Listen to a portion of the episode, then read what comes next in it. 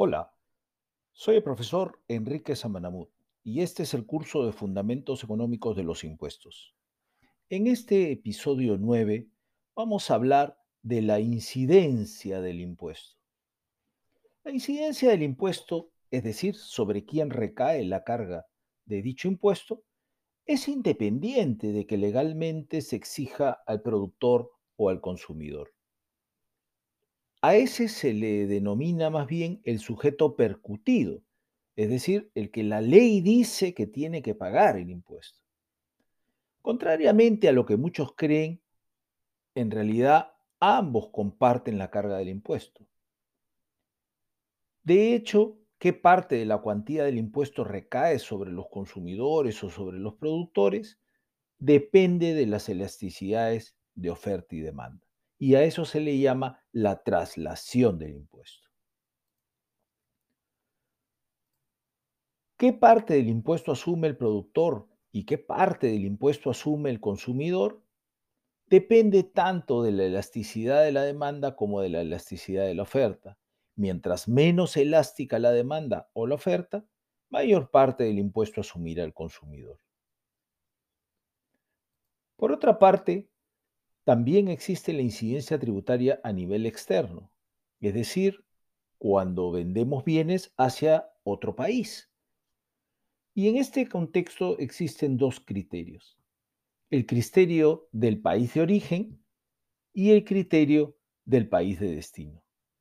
El criterio del país de origen significa que la carga tributaria se soporta en el país de donde sale el producto se elimina controles aduaneros tributarios, pues no hay carga tributaria que aplicar. Es indispensable que todos los países tengan una misma alícuota en sus impuestos internos a fin de propiciar un clima de competencia perfecta entre los productores de los diferentes países. Y este es el gran objetivo del comercio internacional, pero su aplicación es sumamente difícil ante la evidencia de la imposibilidad general de adoptar las mismas cargas tributarias en todos los países. El otro criterio es el de país de destino, donde la carga tributaria se aplica en el país que recibe el producto. Para que este criterio sea operativo, es necesario que los países de origen eliminen las cargas tributarias internas de los productos, a fin de evitar la doble imposición y propiciar un clima de perfecta competencia entre los productos de los diferentes países.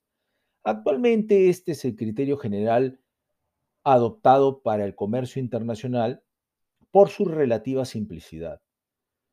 De hecho, esto da pie a que surjan estructuras impositivas que facilitan la devolución de los impuestos pagados en el país de origen. Un ejemplo sencillo para fortalecer intuitivamente lo comentado sobre la percusión, traslación e incidencia es que se instituye un impuesto general a las ventas al consumidor final de 10%. Un comerciante del ramo de zapatería que vendía un cierto tipo de calzado a 100 pasa a pagar el 10% de impuesto sobre el precio de cada venta de ese calzado. Ese será el sujeto percutido, la percusión. El comerciante pasa a facturar el precio de venta exigido a los compradores junto con el nuevo impuesto del 10%, o sea, realiza una traslación del impuesto y, él cree que lo puede trasladar todo. Pero los compradores, consumidores finales, deberán abonar un total entonces de 110 por el calzado, 100 correspondientes al precio más los 10 de impuesto, la incidencia. Al pasar los días, de hecho, se da cuenta que el precio más el impuesto redujo sus ventas y eso no le conviene. Entonces reduce el precio a 105 y él asume la diferencia. Esa sería su incidencia. En este caso se está repartiendo el impuesto 50%, 50% cada uno.